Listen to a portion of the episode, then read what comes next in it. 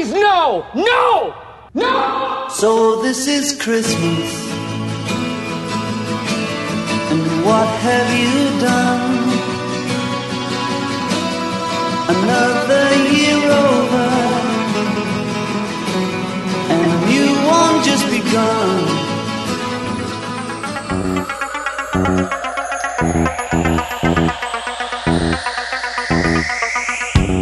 Amigo, olá, amiga! Olá, você que é amante da fotografia. Eu sou o Alex Mansur e você está no Fotometrando, o seu podcast fotográfico. Seja muito bem-vindo. Puxa uma cadeira, senta aí, que o programa de hoje está em ritmo de Natal.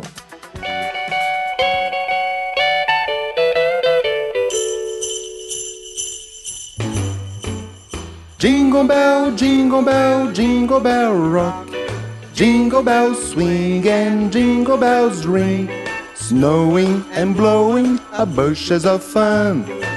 Now the jingle hop has begun. É, meu camarada, chegou dezembro. Para muita gente, esse é o mês mais esperado do ano. Época de celebrar a paz e o amor, de reunir a família, de trocar presentes e de engordar alguns quilos que ninguém é de ferro, né? Época que a casa recebe aquela decoração toda especial, com muitas lâmpadas, algumas com velas, com pisca-pisca. Aliás, não é só a sua casa que fica enfeitada pro fim do ano. A cidade toda também ganha aquele brilho especial. Boa parte do mundo se ilumina pro Natal. E toda essa iluminação é um convite à fotografia. E ali, ó, juntinho, a gente tem também o Réveillon com o seu arrepiante show pirotécnico. Não é mesmo? E você aí? Já tentou tirar aquelas fotos de fogos de artifício? E das luzes de Natal da sua cidade? Teve dificuldade? Seus problemas acabaram. No programa de hoje, eu vou compartilhar com você algumas técnicas que podem te ajudar na hora de tirar aquelas fotos lindas de fim de ano. Mas antes, vamos ao resultado do concurso do meu ensaio no Criadouro.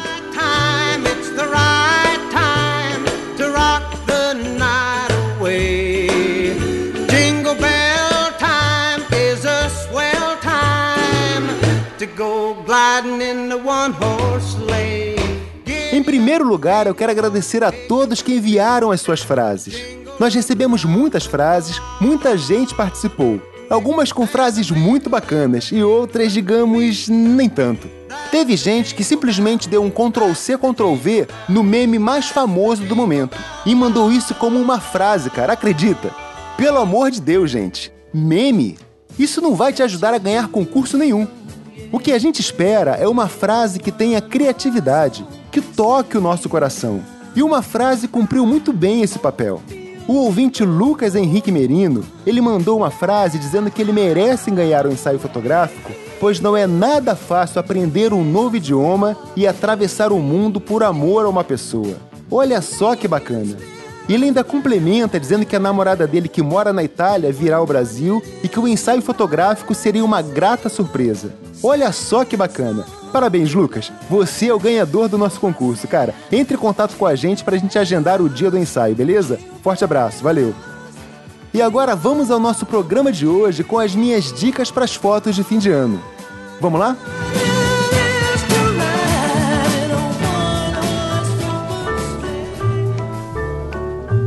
Here comes Santa Claus, here comes Santa Claus, down Santa Claus Lane. Blitzen, blitzen, all here's a reindeer pulling on a rein. Bells are ringing, children singing, all is merry and bright. Hang your stockings and say your prayers, cause Santa Claus tonight. É isso aí, meu amigo. A sua casa está toda arrumada, a cidade está toda decorada, tudo lindamente iluminado com aquelas lâmpadas pequenininhas de Natal. E agora, como fazer essas fotos? Antes de mais nada, eu quero que você saiba que existem várias maneiras diferentes de fotografar a iluminação de Natal. O que eu vou dizer aqui é apenas baseado no que eu costumo fazer nessas situações, na minha própria experiência. Você pode e deve usar essas dicas como orientação, mas eu tenho certeza que com a prática, você mesmo vai acabar desenvolvendo seu próprio método. A primeira dica que eu vou dar é: fotografe logo depois do pôr do sol, com o céu ainda iluminado. Desse jeito, você consegue pegar bastante da iluminação de fundo, e isso vai dar contorno a tudo que estiver ao seu redor. Você vai pegar não só a iluminação de Natal, mas também as luzes das casas e dos prédios e a iluminação da rua. A cidade estará toda iluminada e o céu vai estar com uma coloração muito bacana. Tudo isso vai te ajudar a dar um pouco de contraste à sua foto.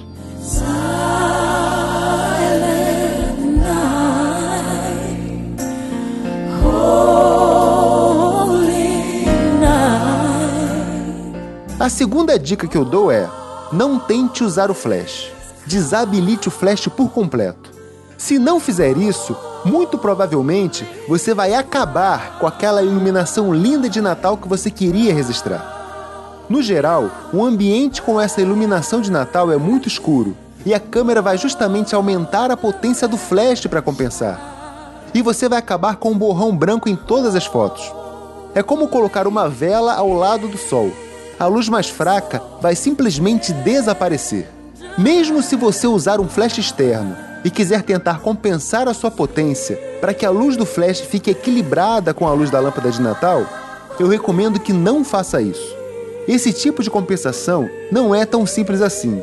E a bem da verdade, o que você quer é a luz da decoração, não a do flash. O flash vai acabar interferindo nessa situação. Mas caso você queira fazer um retrato de alguém ao lado de uma dessas luzes e o ambiente estiver escuro demais, tente programar a sua câmera para o modo de fotografia noturna. Nesse caso, a câmera vai tentar usar o flash e ao mesmo tempo manter a iluminação fraca de fundo. Fora isso, esqueça o flash, meu amigo. E isso me leva à terceira dica importante. Use um tripé para estabilizar a sua câmera. Justamente porque, como eu acabei de dizer, geralmente o ambiente dessas luzes de Natal é escuro demais, quase uma penumbra. E a consequência disso é que o tempo de abertura vai ser estendido, ele vai ficar muito maior. E com certeza as suas fotos sairão tremidas. Então use um tripé, que isso vai garantir uma foto mais nítida, sem borrões de movimento.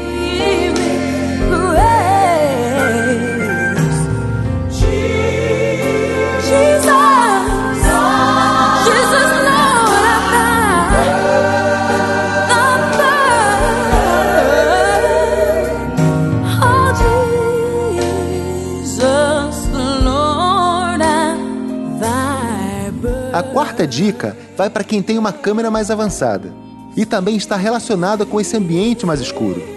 E a dica é: use a maior abertura possível do diafragma. Essa abertura maior não só vai ajudar a câmera a usar uma velocidade mais rápida do obturador, mas ela vai causar um efeito muito bacana nas suas fotos, o efeito bokeh.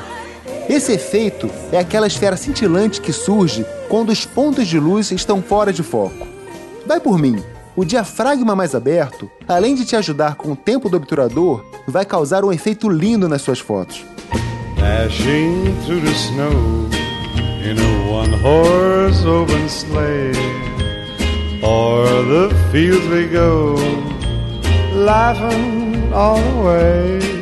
E a quinta dica é: não ceda à tentação. Use ISOs baixos. Com um ambiente escuro, muita gente tende a subir o ISO para compensar. Só que é justamente nesse ambiente de iluminação de Natal, que tem muitas zonas de penumbra, que tem predominância de áreas pretas na foto, é justamente aí que o ISO alto vai encher a sua foto com tanto ruído que a granulação da imagem vai parecer gigante. A sua foto, cara, vai ficar toda pontilhada e manchada, com aparência de foto antiga, só que muito mais feia que aquelas fotos de filme lá da época de Dom Pedro.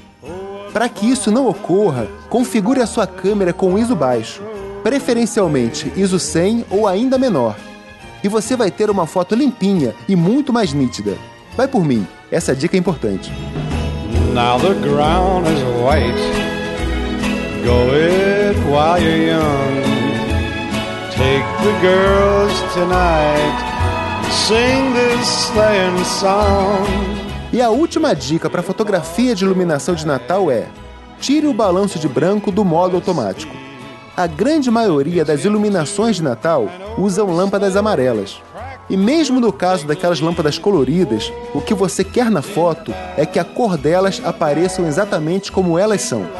Se usar o balanço de branco no modo automático, a câmera vai sempre tentar manter a luz o mais branca possível, em qualquer situação, e você vai perder esse efeito mágico das luzes de Natal. Para manter a cor dessas luzes o mais fiel possível ao que você vê, coloque o balanço de branco ou no modo luz do dia ou no modo flash, mesmo com o flash desligado. Esses modos vão programar o balanço de branco da sua câmera para um valor mais natural e você vai ver essas luzes de Natal com as cores que elas realmente têm, ok? It's beginning to look a lot like Christmas everywhere you go. Take a look at the five and ten, it's glistening once again with candy canes and silver lanes that glow. Eu acredito que com essas seis dicas você já vai ser capaz de fazer aquela foto de iluminação de Natal que você sempre sonhou. E essas dicas valem para todo mundo, independente do tipo de câmera que você tiver. Você consegue fazer boas fotos mesmo se for com o seu celular. Se você gosta de fotografar com o seu celular, é muito provável que você tenha um pau de selfie. E se você reparar bem, ali no punho, logo abaixo de onde você segura, ali tem um buraquinho. Procura lá que você vai ver. Esse buraco é justamente o lugar para você atarrachar um tripé. Então, meu amigo, consiga um tripé, coloque nele o seu pau de selfie, prenda bem o seu celular, desligue o flash e saia por aí fotografando todas as decorações de Natal que encontrar. Eu acredito que você vai fazer sucesso no Instagram. Bom, mas as minhas dicas não param por aqui. Até porque, além do Natal, em dezembro nós também temos o Ano Novo. E com ele, temos a tradicional queima de fogos. Diz aí, meu amigo, você sabe como fotografar fogos de artifício? Não sabe? Então vai aprender agora. Vamos lá. Feliz Ano Novo!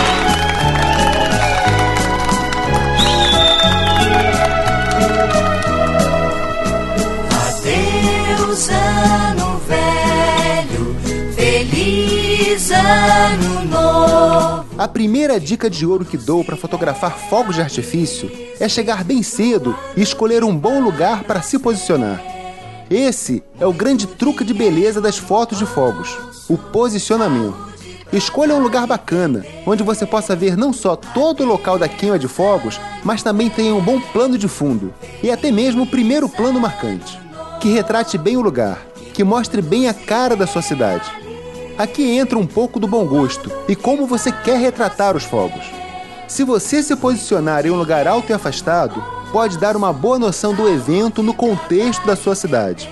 Por exemplo, aqui no Rio, o Alto do Corcovado, o Cristo Redentor, é um lugar bem disputado para fazer as fotos dos fogos de Copacabana. De lá, você vê os fogos de uma certa distância, mas cria uma foto que pode retratar muito bem como o evento representa a cidade do Rio de Janeiro, com a Lagoa Rodrigo de Freitas em primeiro plano. Agora, se você fotografar do topo de um prédio da Avenida Atlântica, com uma boa grande angular, vai retratar o mar de gente assistindo ao espetáculo e dar uma boa noção da relação que o evento tem com o povo carioca. Já fotografar lá da areia, no meio das pessoas, mostrando de perto o público assistindo a queima de fogos, você vai conseguir retratar a relação individual que cada um tem com esse momento. Enfim, você tem milhares de possibilidades de posicionamento. Escolha aquela que melhor reflita a mensagem que você quer passar. Mas evite se posicionar logo abaixo do lugar onde os fogos vão estourar, já que com esse ângulo, de baixo para cima, você vai ter como pano de fundo apenas a escuridão da noite, beleza? Merry Christmas, ladies.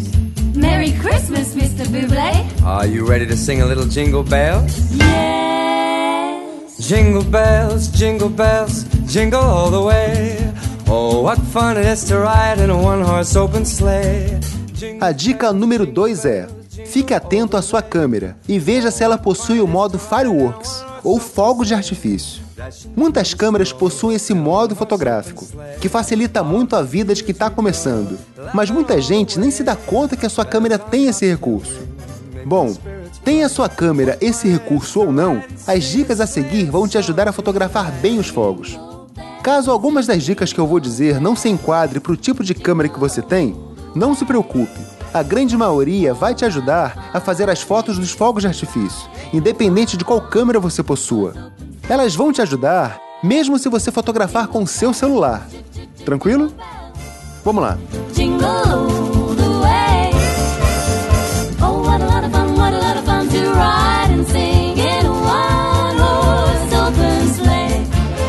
A terceira dica de ouro para fotografia de fogos é: use um tripé. Isso mesmo. Você já conseguiu um tripé para fazer as fotos lá das luzes de Natal? Não foi? Então leve ele na hora de fazer as suas fotos dos fogos. Uma dica importante em relação ao tripé é que quanto mais pesado ele for, mais estabilidade ele vai dar. Mas um tripé ruim ainda é melhor do que não ter tripé nenhum. Então, se você ainda não tem, providencie. Porque se quer fazer uma boa foto de fogos, então, meu amigo, você vai precisar de um. All the way. Oh, what fun it is to ride in a one horse open. Oh, fun! Jingle bells, jingle bells, jingle all the way. A quarta dica também tem a ver com a estabilidade da imagem. Mas veja bem, ela não se aplica a todas as câmeras, ok? Vamos lá. E a dica é: use um disparador remoto. Um controle remoto para efetuar um disparos. Essa é uma boa forma de garantir que a força que você faz para efetuar o disparo da câmera não cause um pequeno tremor na imagem. Isso pode acontecer mesmo se você usar um tripé. Por isso, um disparador remoto vem bem a calhar. Mas se o custo desse investimento não estiver em seus planos, ou se a sua câmera não contar com esse tipo de acessório, não se preocupe. Você pode substituir esse item pelo uso do temporizador de disparo. Mas veja bem, ele tem um inconveniente de adiar o disparo, que pode não ocorrer no melhor momento da explosão dos fogos. Fique esperto. A quinta dica é: fique atento ao enquadramento. O show de fogos geralmente ocorre em uma área muito ampla, sem um limite definido. Por isso, evite usar ângulos muito fechados, para que os fogos não fujam do seu enquadramento. O ideal é que você use uma lente zoom grande angular. Com ela, você consegue cobrir uma área bem ampla, mas mantém a liberdade de fechar um pouco o enquadramento se for preciso. Ah, tem mais uma coisa que pode te ajudar muito na hora do enquadramento. É claro que você vai seguir a minha primeira dica e chegar cedo. E é óbvio que você vai estar usando o tripé, não é isso? Então aproveite para colocar a câmera no tripé e nivelar o horizonte no enquadramento enquanto ainda tem luz no céu. Porque acredite, quando escurecer, nem sempre você vai conseguir enxergar o horizonte, mas é bem provável que a sua câmera consiga. E a última coisa que você vai querer é perder boa parte do show enquanto você tenta corrigir o nível do horizonte às cegas. Existe ainda uma outra coisa que é bom você definir previamente. E isso nos leva à sexta dica. E essa coisa é o foco. Não tem nada mais chato na hora da foto de fogos que um foco automático indeciso. Para evitar isso, você tem duas alternativas.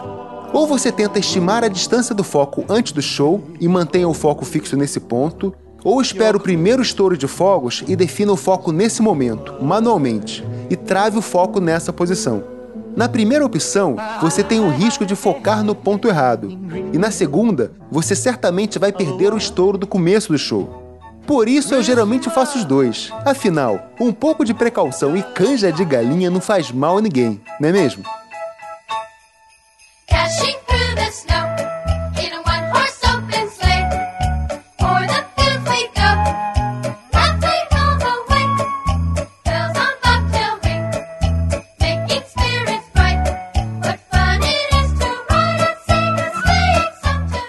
Outra dica muito importante e que pode até parecer um pouco óbvia, mas que sempre é bom a gente reforçar é: desabilite o flash. Os fogos estão a centenas de metros de altura e é uma distância horizontal que pode facilmente passar da casa dos quilômetros. Acredite em mim, por mais absurdamente potente que seja seu flash, por mais monstruosamente potente que seu flash possa ser, a luz dele não vai chegar lá, cara. E mesmo se você dispor do holofote do Batman, você não vai querer um feixe de luz poluindo a foto dos seus fogos. Desliga o flash, vai.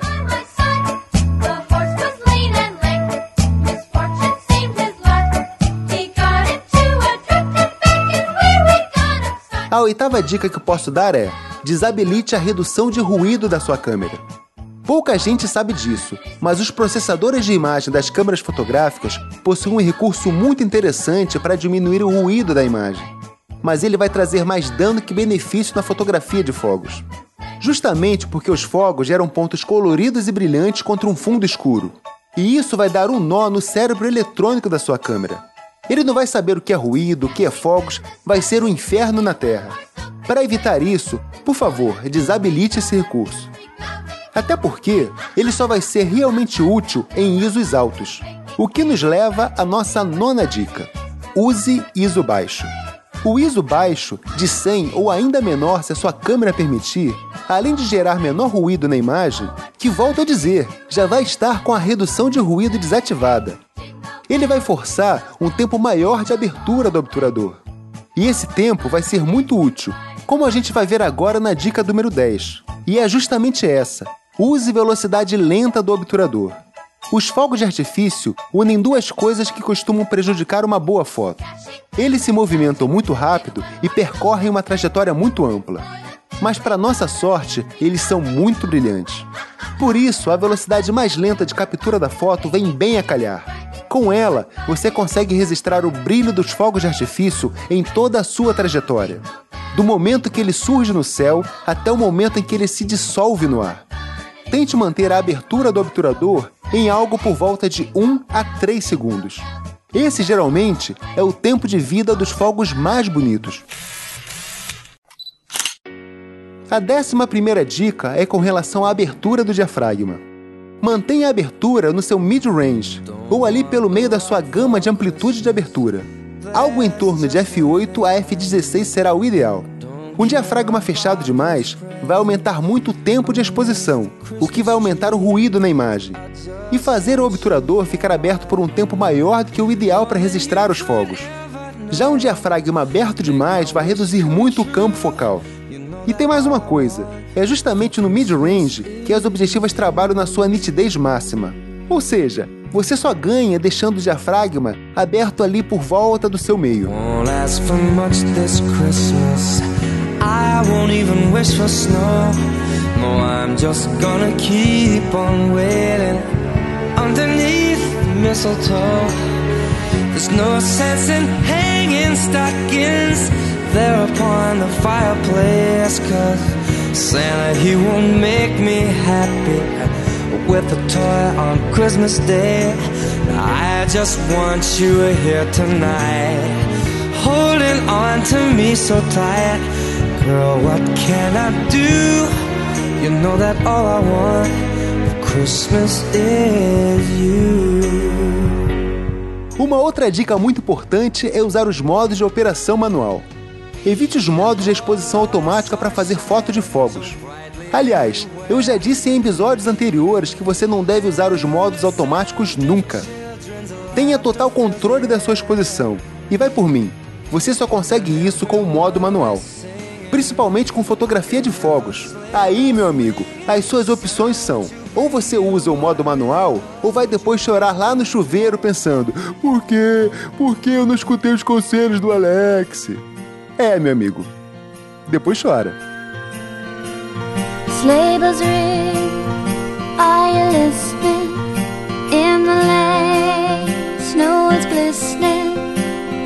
Beautiful sight. We're happy tonight, we're walking in a winter wonderland. E a nossa décima terceira dica é: fotografe no começo do show. Não que você vá abandonar o espetáculo logo depois do começo do show. Não, não é nada disso. Mas preocupe-se em conseguir as melhores fotos logo no começo. Queima de fogos produz um efeito colateral muito indesejado, que é a fumaça. E poucos minutos depois do começo, a quantidade de fumaça acumulada é tão grande que, mesmo se o céu estiver limpo e cristalino, você vai ter a impressão que surgiu uma nuvem ali, do nada. Para evitar isso, procure fazer suas melhores fotos no começo da queima de fogos, ok?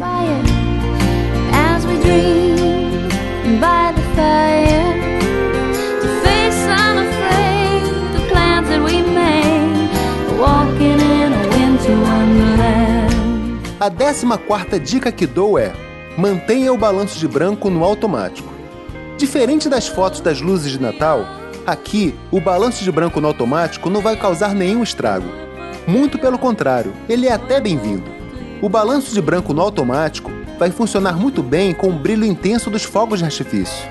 Mas se você quiser manter um padrão para que não haja diferença sutil de cor entre uma foto e outra, então você pode manter o balanço de branco no modo luz do dia ou flash, sem problema. Tranquilo? All of the other reindeer used to laugh and call him names.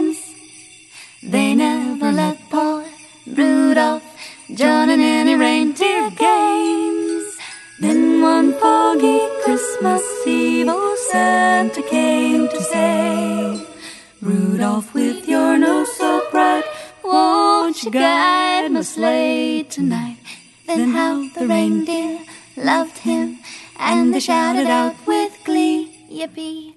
Rudolph the red-nosed reindeer, you'll go down in history. E a minha 15 e última dica é: seja um aventureiro. Experimente o modo de múltipla exposição. Se a sua câmera possui um modo de fotografia que combina múltiplas exposições em uma única foto, experimente isso.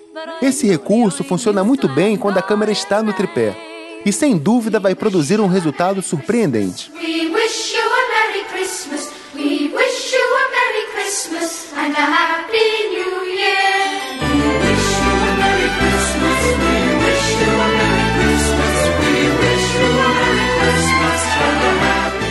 É isso aí, meu amigo. Essas foram as minhas dicas para as fotografias de fim de ano.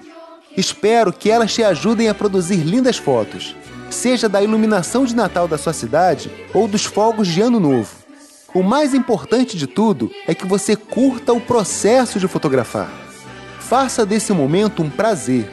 Evite ficar preocupado demais com a técnica a ponto de esquecer de curtir o momento.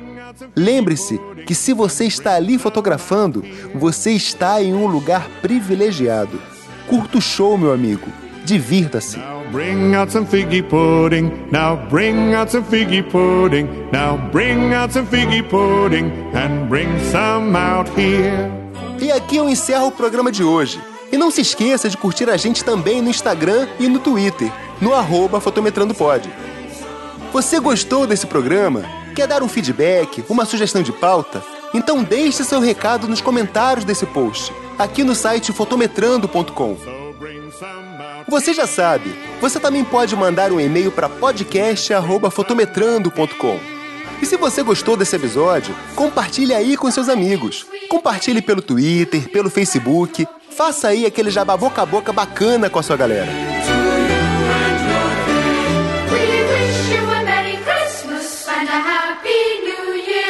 We wish you a Merry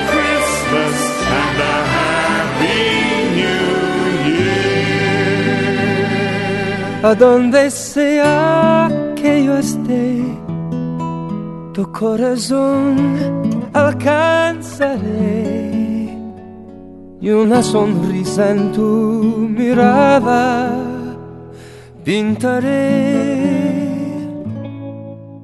Eu desejo a você, meu amigo, do fundo do meu coração, que você tenha um Natal maravilhoso e um Ano Novo feliz e repleto de novas possibilidades. Que você tenha um 2016 melhor que 2015 e pior que 2017.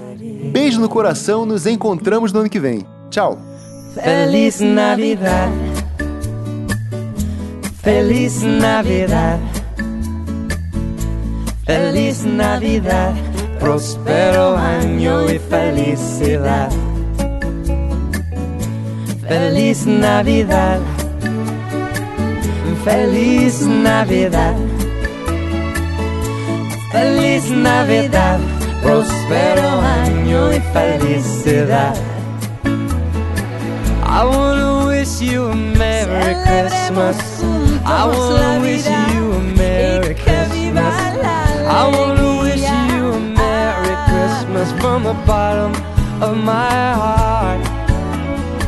I wanna I want to wish you a Merry Christmas. I want to wish you a Merry Christmas from the bottom of my heart. Feliz Navidad. Feliz Navidad. Feliz Navidad. Próspero año y felicidad. Feliz Navidad. Navidad, feliz Navidad, próspero